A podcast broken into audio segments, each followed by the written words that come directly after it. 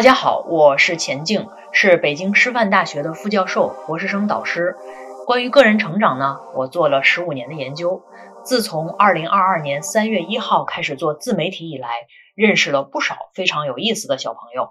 今天呢，就邀请到小蝙蝠、管管和小梁三位年轻的朋友来一起聊聊天儿。我们呢，聊到了大家在互联网能够相遇的缘起，和从老观众视角发出的一些问题。做自媒体账号的契机以及初衷，同时呢，还包括一些呃有意思的话题，比如说如何成为更坚定、更自己的自己。今天的这个过程呢，是一次非常好的体验，很有意思。大家如果喜欢的话，欢迎在评论区告诉我哦。好，朋友们，大家好啊！今天特别开心，然后我们尝试一个新的形式，就是找几个这个我做，嗯，这个互联网是吧？人家都开玩笑说我从二零二二年三月可能才刚开始上网啊，我上网以后认识的比较活跃的小朋友们啊，找了这么几个小朋友征集了一下，尝试一下，我们来聊聊天，然后在这个过程中呢，呃。给大家一个乐儿吧，啊，好，行，呃，那各位网上的朋友们，我们先自我介绍一下自己吧，然后说说咱的渊源啊，来，好，可以开始了。大家好，我是小蝙蝠，是钱老师的一名本科生老粉，平日里在评论区正反馈，给钱老师和友友们加油打气，在超话也整理上传过一些钱老师 B 站的视频教程的图文笔记。也是很荣幸，今天能够被邀请到钱静老师的会客厅畅谈，同大家一起交流一路以来的心路历程。大家好，我是管管，呃，我可以说是钱老师的，我自定义为大老粉，就是相对大龄的老粉。我是从呃去年大概七八月份的时候关注钱老师的，在 B 站上，是因为我当时在写那个我的呃 MBA 的开题报告，然后我就。有点写不出来，我就在 B 站上搜了这个呃研究生论文开题报告，呃看着看着就看到钱老师的视频了，然后就一发不可收拾。嗯，基本上 B 站的视频啊，然后每次直播还有这个超话我都有看。呃，今天也很高兴能够跟大家在这个会客厅唠唠嗑。大家好，我是小梁，我是截止目前关注了钱老师半年多的一位朋友。非常高兴今天能有机会和钱老师以及其他两位朋友一起唠嗑。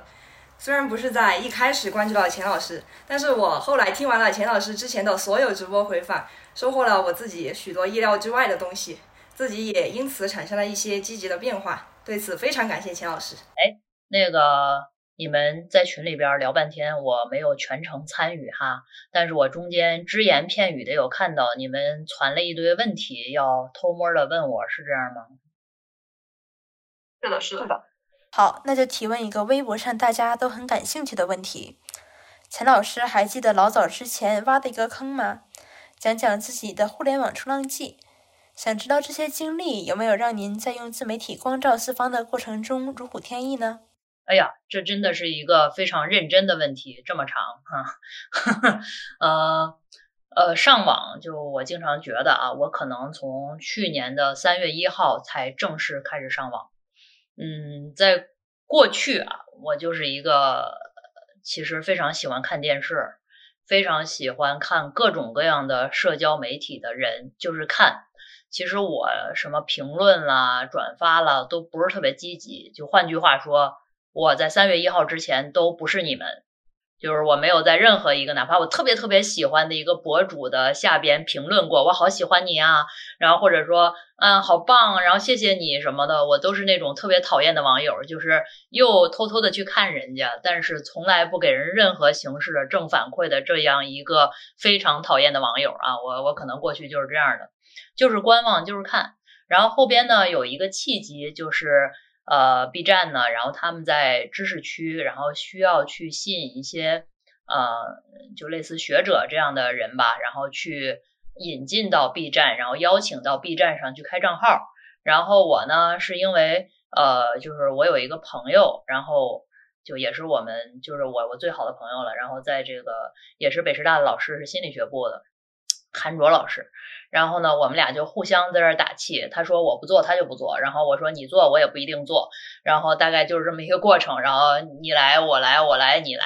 然后后边呢，可能是因为在当时的时候，然后工作上面呢，嗯，也不是特别顺利，然后干好多事儿都特别的卡，就是自己的主线就觉得特难受，心里特别特别的难受。你知道，人一在难受的时候吧，就容易疯，就是觉得，嗯，擦是吧？然后我。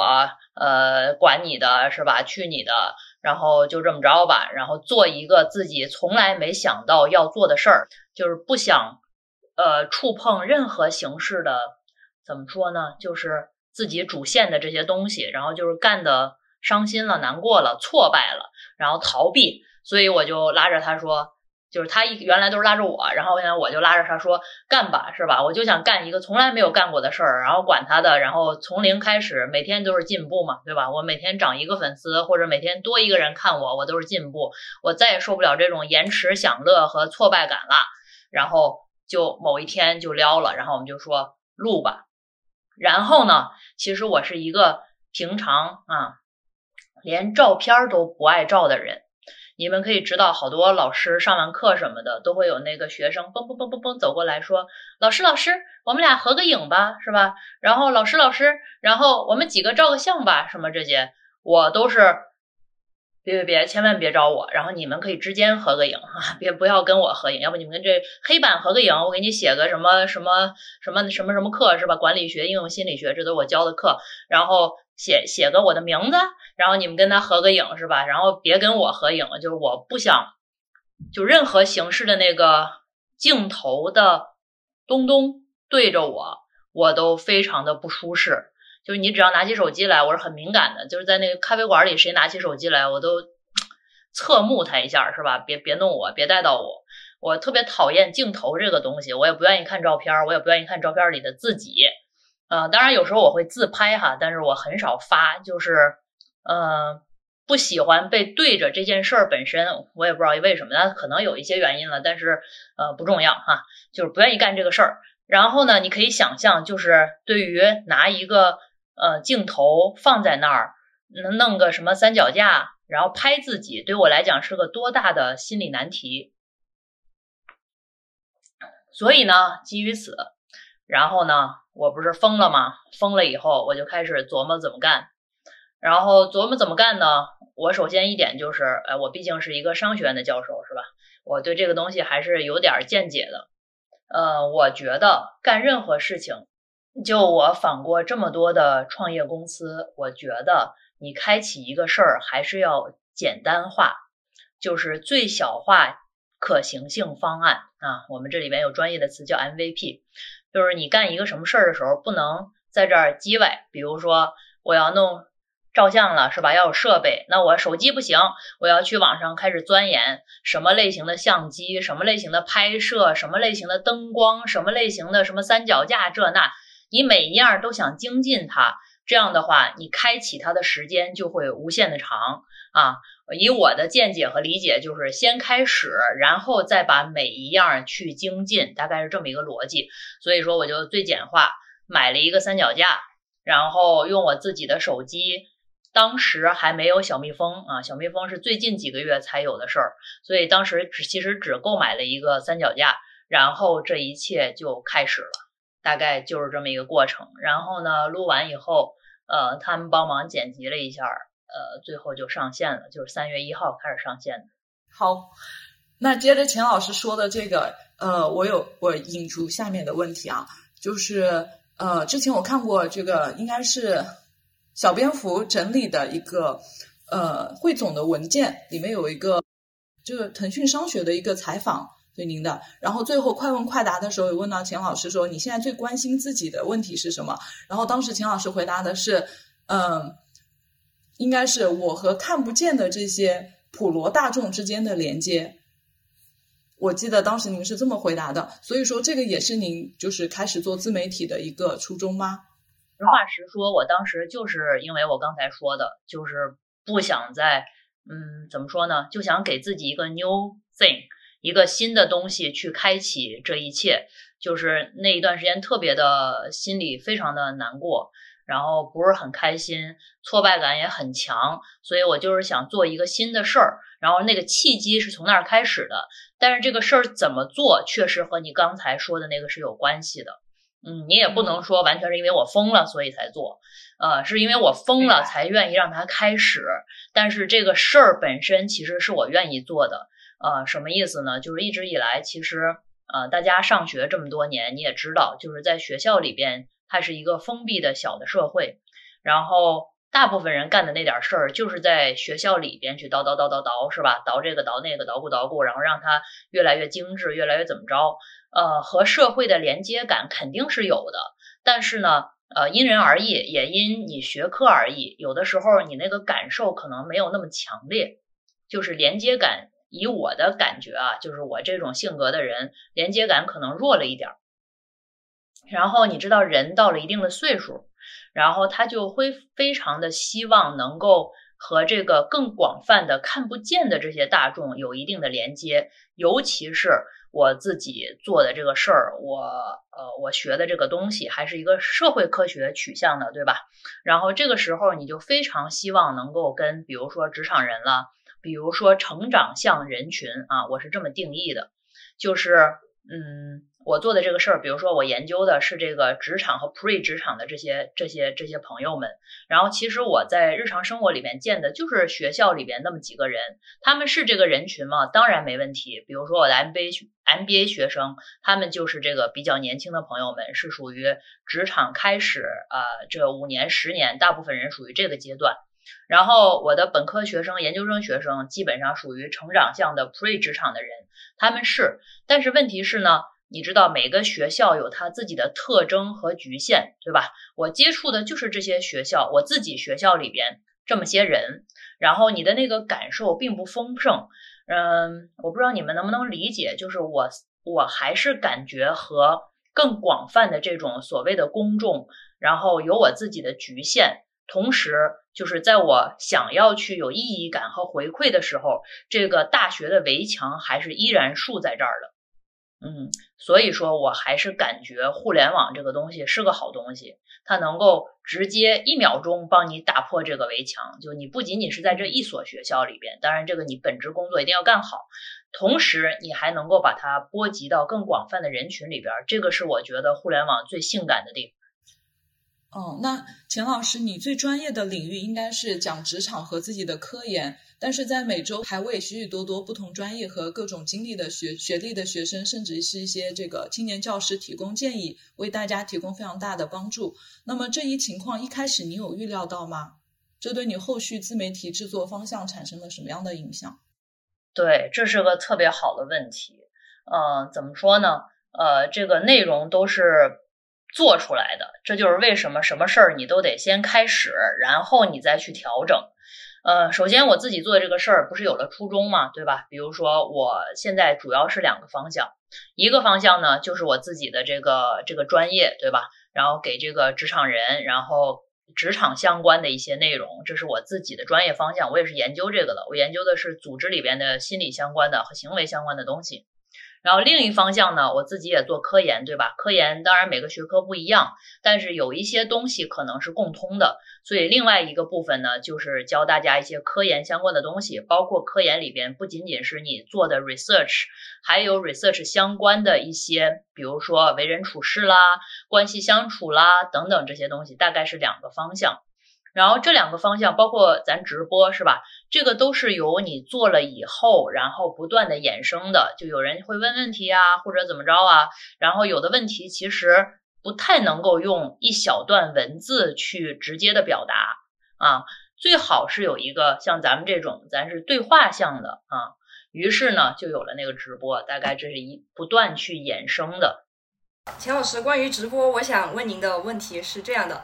就是由于我自己目前只是一个本科生，且没有与科研相匹配的东西，而我看您的视频大多数是关于读研读博，所以说我经常看直播的时候，觉得这应该算是我另辟蹊径，为自己找到了一条有助于成长的道路。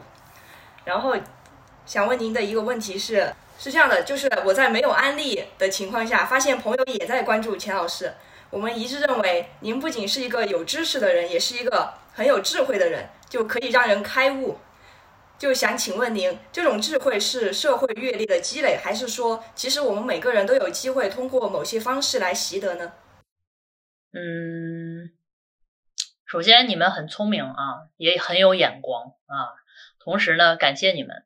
其实怎么着呢？这是我做这个事情感受到的一个新的额外的好处，就是过往当老师的时候吧，你知道人面对面有一个问题，就是你喜欢他，你不会告诉他的。就是呃，我们在课堂上学教书的时候吧，就是你教了以后，你有时候觉得嗯，这节课完成的完成度非常好，然后很精彩。但是很难有，比如说十个学生，然后他也不知道在哪儿发弹幕，然后跟你表达说：“老师你真棒，特别好，是吧？”老师，老师这节课很精彩，很难，可能有一两个就结束了。但是在互联网上面，然后你会得到非常多的这个正反馈，就比如说像你这种表达，对吧？当然我非常感谢你，也知道你是在部分客气啊，但是非常非常感谢，这对我来讲真的是 means a lot，呃。你感觉到了非常大的意义感，觉得，呃，就是觉得得到了很多。我不知道你能不能懂那个感觉。一个人在自己的职业的过程中做了一些，这算是分外的事儿吧。然后，但是对对于教育来讲是分内事儿，但是对于职业来讲是分外事儿。做了一些事情，然后呢，他收到了一些非常好的回馈。这个是一个，我觉得是千金难买的一个，呃。叫什么回报是特别开心的一件事儿，就是我这个呃，就是你所说的听我的这些叨叨叨，然后是是是怎么来的，对吧？然后可能到一定年纪都会叨叨叨，只是大家青睐我，然后给我这个平台和机会让我叨叨。啊，可能是这样的，但是与此同时呢，确实如你所说，就是你这个人，大家都有经历，比如说都到四十岁了，对吧？每个人的经历是不一样的，但是每个人肯定都经历了四十年的东西。为什么有的人就会让你觉得，哎，特别喜欢听他说话，听他说话有启发呢？可能就是在过往的过程中，一他的输入是不一样的，经历之间可能有差异啊。第二个就是他在这个经历了同样一件事情以后，可能他的这个思考的过程，包括这个悟性是不一样的，这可能就是很大的差别。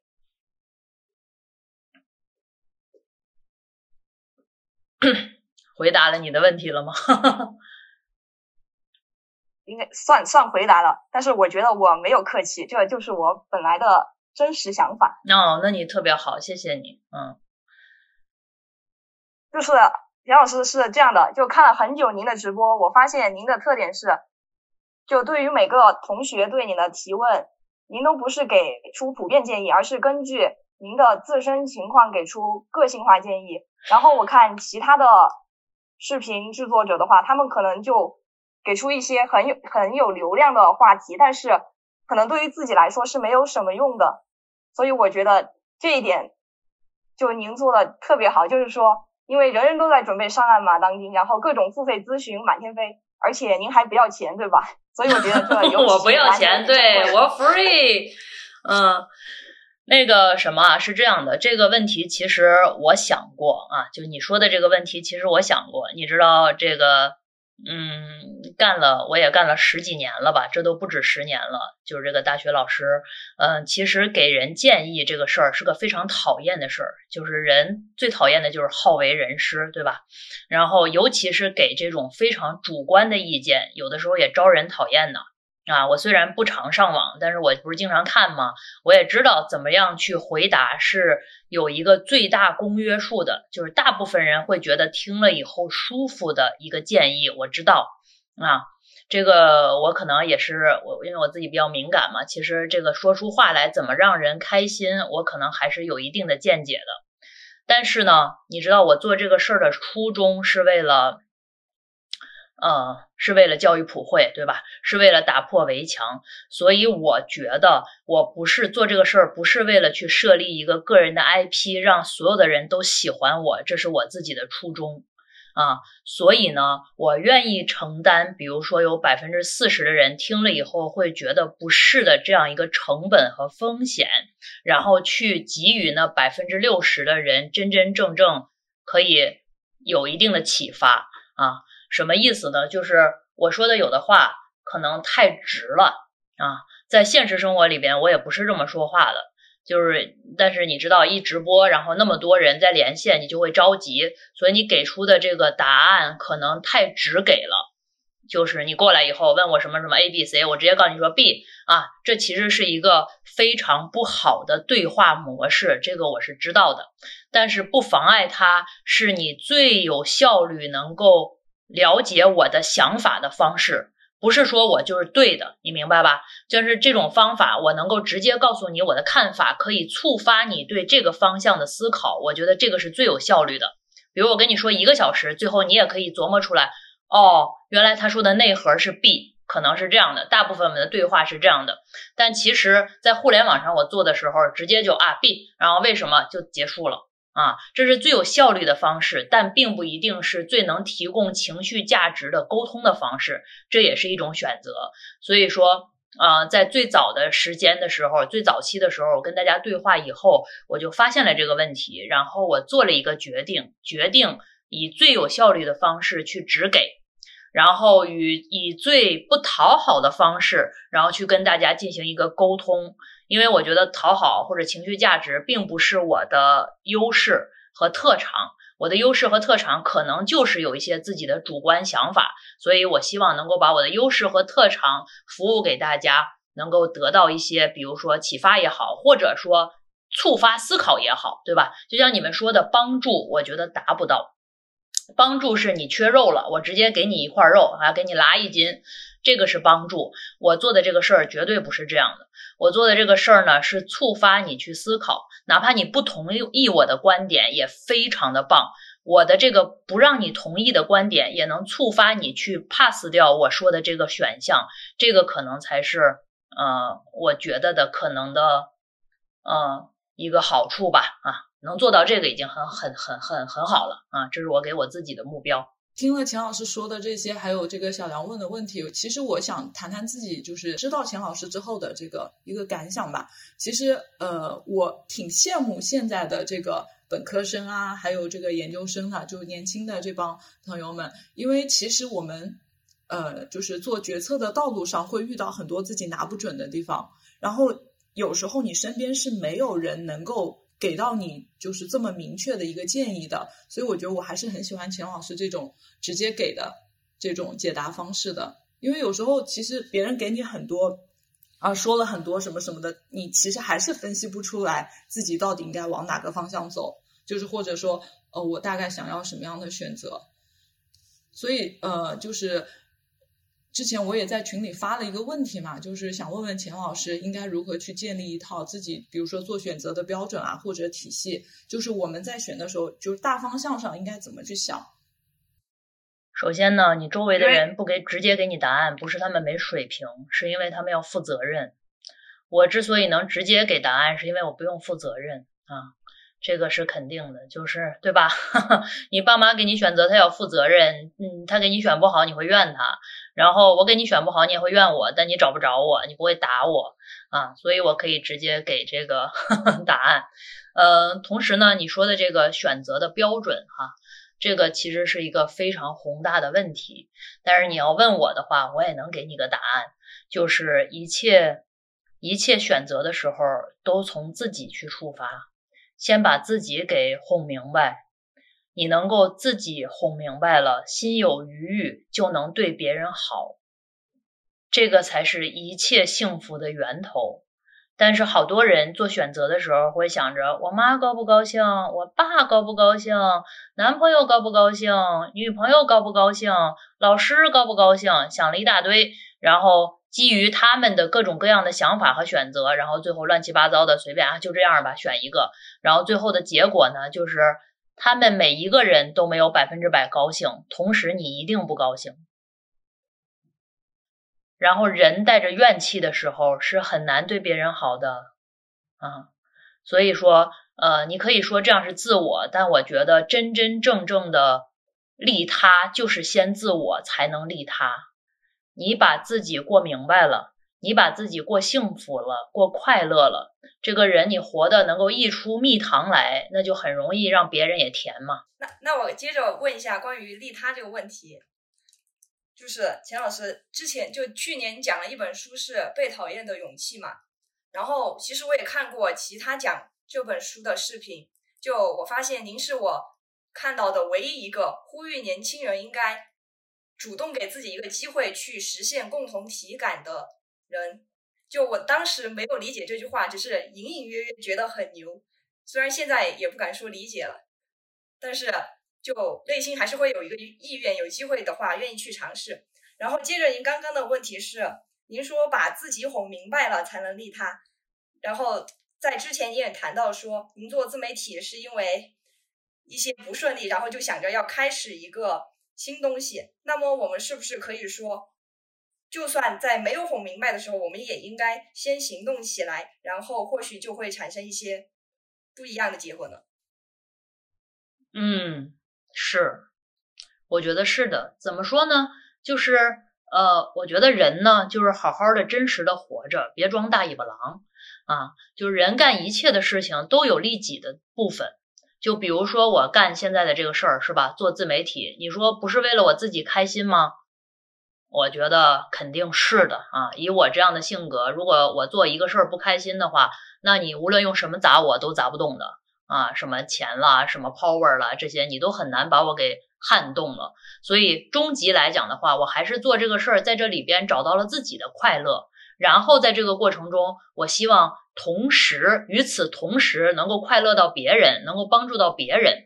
所以说，终极的利他还是利己啊！你就包括我，很多时候跟一些朋友，他们长期在做更利他的事儿，叫做慈善，就是真真正正是帮助很多需要帮助的人。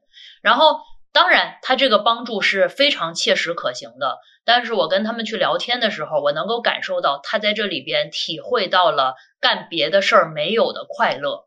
你明白吗？就是换句话说，我觉得不用说装大尾巴狼，说我干这个事儿就是为了你们好啊，我就是为了什么什么事业，呃，可能那是结果。但是不是初衷，初衷就是人性，就是想要去让自己舒服啊。这个舒服不一定是躺着，可能是干活儿，可能是付出，可能是刷碗拖地，是吧？不管怎么着，就是是别人看起来不舒服的事儿，能让他舒服，也是一种利己啊。又利己又利他，才能持久，才能没有怨气，才能够对大家都好。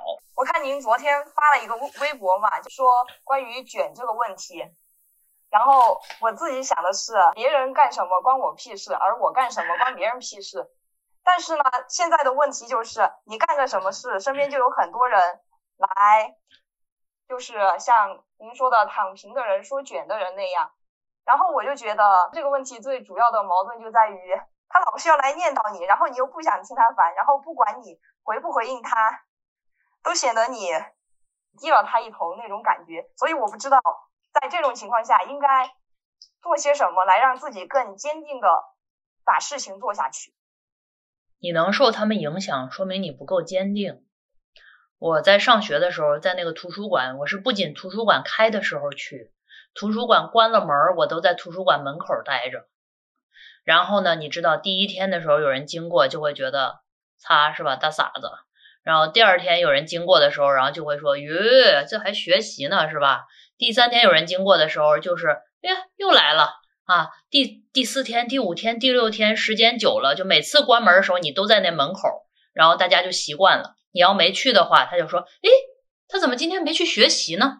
啊，太奇怪了。”什么意思呢？就是管他的呢，你想干什么你就去干。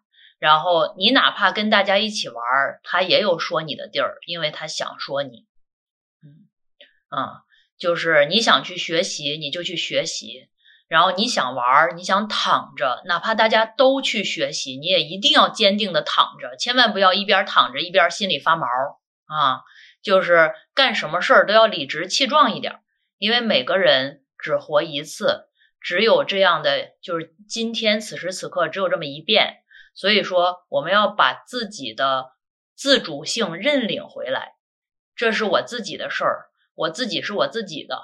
我现在愿意去干嘛？我是经过我，我相信我自己的决定，对吧？我愿意这么着，我就这么着啊！别人去说我，那真的是，真的是关你屁事儿啊，对吧？钱老师刚才讲到了自己在图书馆学习的经历，可能会有围观的人，他们去表达一些他们自己的反应。其实真的会感觉到每一个成就的背后，都意味着日复一日的努力。那么，其实现在当下也有很多努力着的人，上岸则称为成功，但这次没能成功。我觉得其实也不能就急着否定自己，说自己很失败。想问问钱老师的成败观念。相伴左右啊，这个成功与失败是相伴在左右。我不知道大家是怎么想的啊？就是我在很早的时候，可能很小的时候就发现这么一个事儿，就是不管你是谁，你每天都是有成功和失败啊，就是。相对于大家来讲，我可能上了好多岸了，对吧？大家想要考研上岸啦，想要考博上岸了，有的还想高中生想什么大学上岸了。就我是一岸一岸一岸上过来的，但是我没发现上了任何一岸就觉得哇上了岸了，天呐！然后这一切都结束了，然后我是一个成功人士，没有一天是这样的。那个快乐过后，只要你上了那个岸，它就有下一个岸，然后就是被选择、被挑选、被评价的这样一个过程。它是一案又一案，一关又一关，关关难过关关过，就是这么一个过程。所以说呢，就咱不用说成功是什么，变成什么大佬才是成功，就是嗯，我们在我们自己微小的每一天，都是成功和这个叫什么成功和失败相随的，对吧？下单成功也是成功啊，就是总是有成功的。然后但是呢，这个失败也总是有失败的，哪怕是比如说学术圈是吧？我也认识不少大佬。哪怕是大佬们，他们也每天都有挫败感，是不是听了很释然？反正我听大佬们讲自己的事，就是做的不如意的事儿，然后和受的委屈的时候，哎呀，我心里边就觉得哇，好好舒服呀！快把你不高兴的事儿说出来，让我高兴高兴。就是每一天，每个人都有成功和失败，这没什么可怎么看待的，是吧？就是谁谁相对于另外一群人来讲，都是相对失败的。你相对于另外一群人来讲就是失败，相对成功的，那你就相对自己，对吧？我今儿就觉得自己又有成功又有失败，还健康的活着，哎呀，我真是太成功了。好的，钱老师，您的这个答案对于我们这些纠结成败的人来说，真的是莫大的帮助。那接下来再提问一个似乎也跟社会标准的约束有关的问题。这个问题来自微博，而且这位同学他很需要帮助。他说想问问如何提高自驱力。一直以来努力都好像是因为被放在了一个大家公认的评价体系里，为了获得表扬，避免被批评，为了在比较中不落下风。但在成长中逐渐形成了个性化的目标之后，就没有了及时的外界评价驱动，容易开摆。动力不足，很多努力当下看不到回报，也不知道会不会对未来有用。想听听钱老师的看法。你知道有评价标准的事儿是简单的事儿，我们大部分人都是按照有社会评价的标准来发展自己的。对吧？你考大学，你想考个好大学；你上研究生，你想上个好大学的研究生；你找导师，你想找个知名导师。我们干的这些事儿，全部都是有公认评价标准的事儿，这叫容易的事儿。你想要有个性，是有代价的。有个性，做一个与众不同的选择，是需要自己去负责任和摸索的，所以那叫做难的事儿。啊，我就是这么看的。如果你要想有个性，做一个，比如说，哎呦，我爸我妈都不懂、不认可的事儿，OK，你就要承担他不认可你的这个成果。成年人做选择就是要因果自负。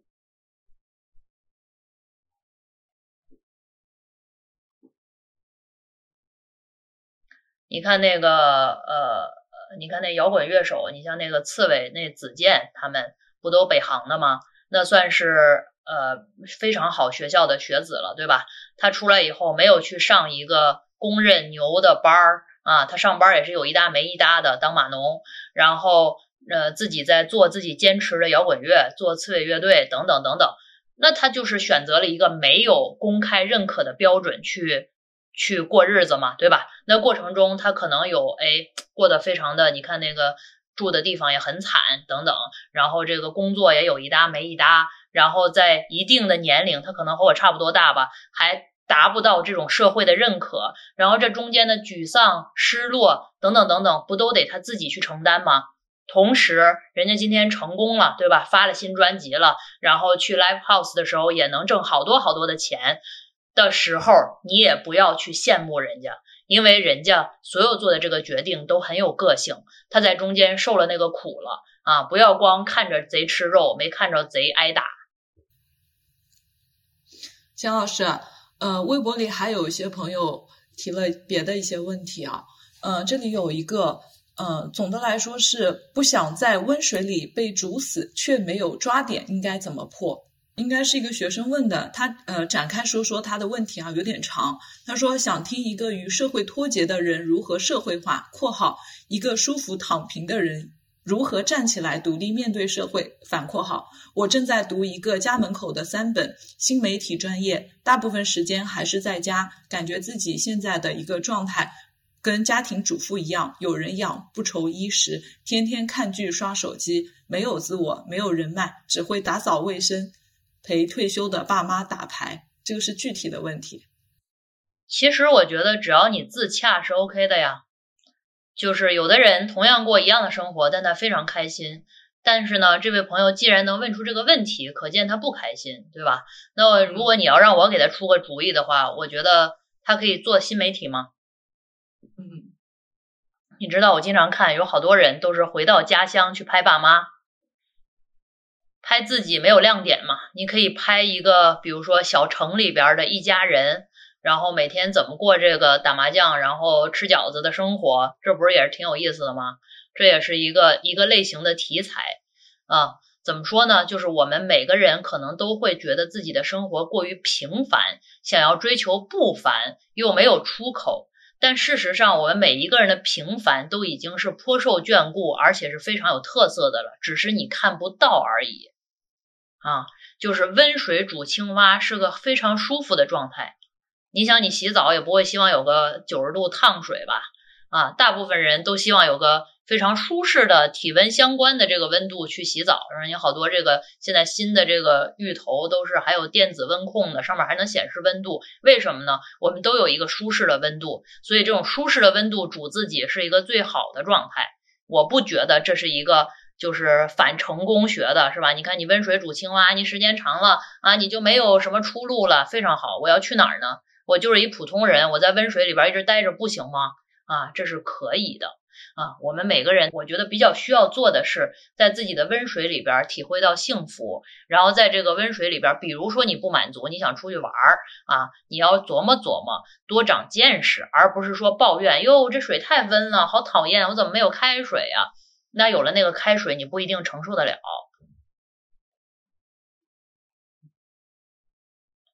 好的，应该是有解答到这位那个朋友的问题。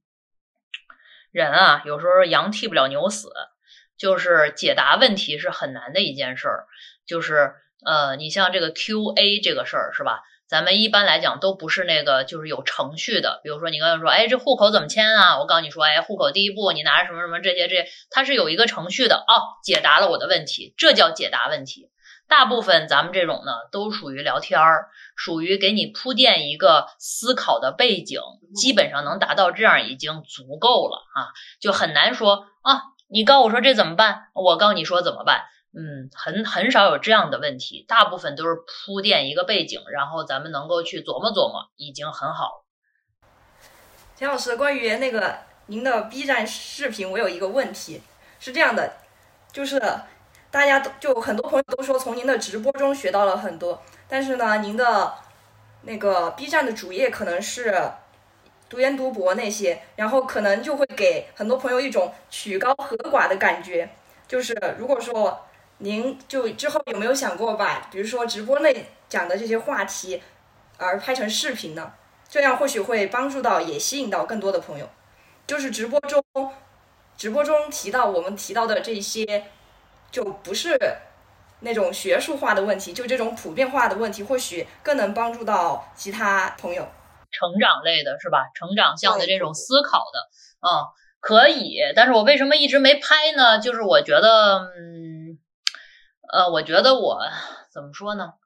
嗯，可以拍啊，但是我觉得太主观了，会不会把大家给带偏了啊？但是可以拍，可以以后拍。谢谢你的建议。好的，好的。嗯，钱老师还有一个问题，就是想问问钱老师怎么做时间管理的？就之前呃，您直播的时候说，每天先把最重要的三件事列出来，然后就是要排除万难把这三件事给做了，然后就那。做完以后，大概钱老师是怎么安排其他空余的时间的呢？大概有多少的时间？比如说，会像我们普通人一样刷剧啊、玩手机啊，就是 这些的。我就是普通人啊，千万别这样。那个呃，我是说三件事呢，是害怕大家觉得事儿太少。其实我每天就一两件事儿。啊，我就列出来一两件事儿是我必须去做的，比如说啊，今天就跟大家呃网上聊天儿，这个就是今天必须要做的事儿，就赶紧给他做了啊。当然，我也不是做完这个事儿就结束了，那看我的状态，比如说我状态不是特别好，然后我就想玩儿，那我就会玩儿，呃，刷剧了，出去溜达了，逛街了，吃饭了，什么和朋友聊天了，呃，shopping 了，这个是我非常喜欢干的事儿啊，就是买买买是我的专业，可能啊。那就非常喜欢各种类型的购物哈，就很喜欢，非常非常喜欢，就还还在沉迷于物欲的世界里边无法自拔的阶段，就修炼不够哈，嗯。如 当然了，如果说我状态比较好，然后感觉自己精神头比较足的话，然后我会写东西和改东西，因为这个每天写作还是一个非常重要的事儿，我会去做这个。啊，大部分时间，比如说有 deadline 的时候，或者是我这一段时间想写出个什么来的时候，那个写作那个事儿就是我那一一两，比如说两件事儿吧，就是我那两件事之一，然后我再安排一个对外的，就是有一个。就是跟自己就能干的事儿，比如说写东西，我也不需要别人陪着我写，对吧？然后还有一个是对外的，就是接触的、交往的，比如说要开会啦，然后要商量事儿了，要推进项目了，就是还需要跟外界交互的这个事儿，再安排一件、两件事儿，我能给他干明白、干舒服了就可以了。剩下的时间呢，就像我刚才说的，我要是想玩，我就玩了，因为我们这个是没有上班、没有下班的。我星期六、星期天也也工作，但是我周一我也可以出去 shopping，你管不着我啊。就是，而且一般来讲，错峰购物是一个非常好的小 tips 啊，但是对大家没有什么用了。但是跟大家瞎聊一下，就购物的时候，周六周日实在人太多了，你试个什么东西还得排队。但是你要是礼拜礼拜一是吧，买个西，礼拜一的时候去去试衣服或者试什么的时候，然后这个真的没什么人，就是。礼拜一满大街都没有人，这个是一个秘密，然后分享给大家哈。好的，谢谢钱老师。嗯，钱老师，我还有一个现场想出来的问题，我想问问钱老师的语言表达能力，嗯，尤其是口语传达的能力是如何做到这么强的呀？因为其实我发现有一部分人，包括我自己，更倾向于用文字去表达。有时候我会发现，就是久而久之，口语，尤其是在跟人现场交际的时候，会有一些紧张与不自然的状态。那么，钱老师如何看待这个问题？嗯，首先啊，就是任何形式的表达能力都是表达能力。你看，比如说我的话，我就不会在网上跟人聊天儿，就是我在任何群里边都没有存在感。我不知道在哪儿应该说话，在哪儿应该接话。就是我说完以后，大概率是没有人理我的，所以我在任何群里边的存在感极其的低，尤其是在没有人认识我的群里边，几乎是零存在感。就是跟人家尬不上话，就不会是在那个陌生，比如说兴趣啊一类的这个群里边变成群花，这个非常难，从来没有发生过啊。就一般来讲，就是我我我我把握不好这个度，所以我在互联网上的表达是很没有自信心的。就是不太会这个文字性质的表达，可能文字也比较刚硬，是吧？也也不知道该说什么。反正我特别不会在网上表达，所以我首先很羡慕你能够在各种网上表达的很好啊！而且这个这个这个小蝙蝠在我们 B 站啦、超话啦里边都非常非常会写那个大段的文字啊，看得我非常的开心。嗯，谢谢你啊，这个给给我的平淡无奇的生活增加了一抹阳光和色彩。呃，你说这个对着说话呢，这个也看。呃，我觉得啊，这个就是即兴的语言表达，可能还是和个人的逻辑是有关系的。嗯，就是有的人就喜欢，呃，叫什么？呃，语言带动思考，就是他没办法自己思考，他只能通过说话思考。你没见过好多人爱开会吗？他为啥爱开会？他开会他才能说出来他想什么。他自己坐那儿他说不明白。我看有的领导就是这样的，这是一种思考的风格。所以说，只能说大家思考风格不一样。有的人就必须用写作去带动思考，是吧？你写东西的时候，你就啊就想着，是吧？你肯定是这个，就是。还是和你的思考习惯和思考乐趣相关，就是咱有的人呢，他思考的这个乐趣就在于说话的过程中，他就能不断的迸发出新的东西。比如说，我今天跟大家聊了这么一一大片，是吧？这些答案都是我想过的吗？没有，你们在群里边讨论的那些，我都有的都没看，就没怎么 follow 你们那个对话。没有看说，哎呀，这是给我的问题，我赶紧准备一下，想一下这该怎么回答呢？啊，它不是一个这样的过程。就我特别喜欢你，你你临时问我，然后我就在这儿一边说一边一边瞎说啊。一开始都是瞎说，先开始，然后哎，这个是吧？然后瞎说完了以后，就就就出来，因为我在思考，这是我习惯和喜欢的思考模式啊。就有的人就喜欢，就像你可能就喜欢就是在写作中思考。就是思考模式不一样。好的，好的，谢谢老师。咱们聊点有意思的。你们都爱吃什么呀？啊，这是我最感兴趣的话题。你们说一个最喜欢的家常菜什么的。就比如说你，咱以后嗝儿了，对吧？你希望别人去拜你的时候，给你带一个什么菜呢？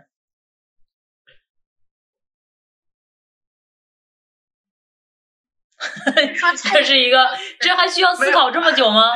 你看我，你看我跟我先说啊，我喜欢吃什么呢？我我比如说家常菜的话，我喜欢吃西红柿炒鸡蛋，然后一定要有那种非常软硬适中的大米饭，然后那个大米饭亮晶晶的，然后颗颗分明，然后就是那个西红柿炒鸡蛋，我觉得就是家常菜里的 number one。就你们以后要是愿意拜我的话，就来一个这个这个给我来一这个是吧？我就很很很开心，很很满足了。你们有没有什么这种就是自己心目中的家常菜 number one？主要是喜欢吃的太多了，一下想不出来 具体是哪一个。那有一个是肯定你都有，有的是你，你看我喜欢的也非常多，但是它有那个，就比如说你每天都给我吃这个，我可以吃五天是可以的。那有的菜你第二天就不想吃了。刚刚我第一秒跳出来的答案是回锅肉。嗯。对，这我也爱吃，但是你让我天天吃，我就不乐意了。所以每个人还是有自己最喜欢的家常菜。小蝙蝠喜欢吃什么呀？其实我倒是没有说特定的某一个家常菜，但是像呃，我特别喜好海鲜，嗯，我还爱吃辣的火锅这样的。我觉得要拜我的时候可以给我带这些。那拜你比拜我要要难一些，还得准备一个锅子。管管呢？如果要我选的话，我可能会选干煸四季豆吧。哦，嗯，这也是个简单的菜。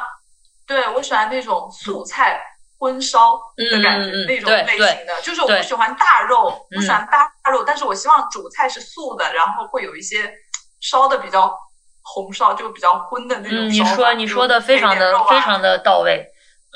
啊，干煸四季豆这种菜呢，就属于素菜荤烧，而且一般来讲，像饭馆要烧的话，或者家常烧的话，好多时候还是用的是那个荤油，它就属于那个素菜里边，你又吃着像肉，还有一个东西是茄子，是吧？茄子也很容易变成这种荤烧，就是说地三鲜这种，对，我也挺爱的，对，嗯。这种都是让你吃了以后有感受的，不像炒一盘鸡毛菜是吧？你吃了以后没有强烈的感受。这种素菜荤烧确实是一个有意思的类别。对我比较喜欢这种类型。你们最近在看什么剧啊？黄标。对，我昨天还想问钱老师有没有在，本来想在超话里问钱老师有没有在看狂飙。没看呀，但好多人都都都推荐了。嗯快完结了，完结以后，钱老师如果有时间可以去可以可以一，下。主要是我最近在看一个那个 TVB 的一个剧，我要把它看完了。什么剧？我以前我是 TVB 小能手，呃我以呃，前经常看。就是一个医生的，叫什么《白色强人二》对不起，打扰了。新的，然后是那个郭、郭晋安郭晋安演的，哦然后他在里边儿就是脸已经动不了了，每次看的时候都我比较喜出戏。欢，对，嗯。就是感觉以前的 TVB 会比较好看，嗯。就我们那个年代的，嗯嗯就一些嗯。什么《刑事侦缉档案》啊，见证实录》嗯。啦，然后那个嗯。什么妙手仁心啦、金枝欲孽啦，可能就是没有什么不用动什么脑子，然后就可以看了以后让你很强烈，它里边都有非常多的冲突，是吧？动不动咔，然后嗝儿了，然后 就是各种各样师姐的对这种。嗯。然后看完那个，马上就刷完了，刷完以后就看那个《狂飙》。狂飙，嗯，啊，小蝙蝠，嗯哦，然后老师，我继续举手发言说，刚才老师们说 TVB 什么的，因为吧，我是一个零零后，大家就了解，就是可能生的那个年代，就是可能没有老师还有管管姐姐，就是能够那么直直接的去看到，但其实还是蛮感兴趣的，属于我们年龄小的，反过来再去考古，这这种感觉可以可以，好多还是挺好看的，其实。TVB 的职业剧，我觉得是好像是从 TVB 那那边开始的，就后来国内国产拍了很多这种职业剧，我觉得都是从那边，包括宫斗剧。其实应我觉得甄嬛之前应该是先看那个《金枝欲孽》，对，而且是你知道，当时的话，可能呃，那个和我们比较遥远的世界，他们还挺先进的。你像我看那个《见证实录》还是什么，那九十哦年代，九十年代的时候，他们都有那个心理咨询、什么心理辅导这些，在九十年代，我我们这边可真的是没听说过，就是嗯，还是还是在当时的话，那个那个那个。可能接触的新鲜事物还是还是挺觉得挺新奇的，嗯我管管姐姐是看的是国语配音还是粤语版？好像是看的国语配音吧。以前我有段时间还曾经想学过那个粤语，我之前有个同事是广东人，然后我就问他，我说应该怎么去学，他就说你根本不用学啊，你就看那个这个粤语版的这个港剧，你就能学会。然后嗯，对，就是国语配音有个好处，你可以干别的事儿。这就是我啊为什么不太看韩剧，就是你得盯着他看，这个对我来讲太浪费时间了。就是我喜欢干别的的时候放个背景音啊，或者顺便看，就是那些处理不用动脑子的事儿的时候就可以看就行了。就是你让我专门张着嘴在那儿盯着他看，这个、这个这个可能挑战还是比较大。那其实听播客还是一个蛮不错的一个建议的。我喜欢听那个圆桌派和那个原来最早期的那个《锵锵三人行》什么的。张老师，那你有看什么美剧吗？就像你比如说之前在国外留学啊，或者是美剧我原来不是更过一个视频，我喜欢看那个《格雷医生》，哦然哦后《格雷医生》还有那个《Good Wife》，就那个《傲骨贤妻》还是什么那个那个政治剧。然后后来什么什么好多我也看过，但是嗯最近没有看，可能太忙了。这个美剧这个玩意儿也是，它那个节奏太快了，你要不专门看它，你就很难，除非你特别熟悉的，对吧？然后当时看《格雷医生》是因为他们都太苦逼了，然后我觉得太好了，真的以这个为背景的话，我就觉得心态很容易平和，不然的话，你学习的时候就会觉得，哎呀，挺惨的，是吧？这么大岁数了，然后也没钱，过得挺惨的。然后但是看他们不但这么大岁数了没钱，还没时间花钱，这他们更惨，还都是一堆实习生，还每天遇到的都是生命相关的东西。就是它里边好多例子都是生生叫什么生死离别的这种故事，然后你就会觉得，哦哎呦呵，嗯，呵 呵挺好，就是我的 life 已经是如意的了啊。那钱老师，羽毛球还是您的二零二三 New Year Revolution 吗？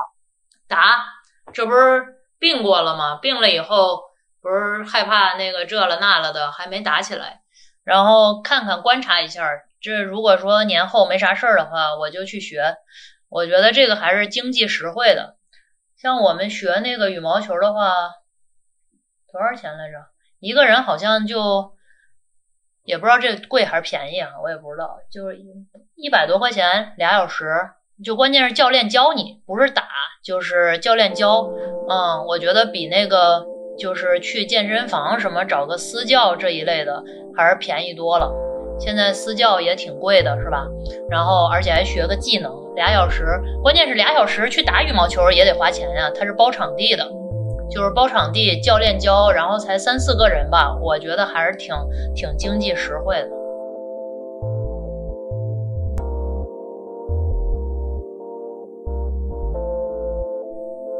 好了，今天的节目就到这里，欢迎大家订阅，也期待在评论区听到大家的声音。我们下期再见。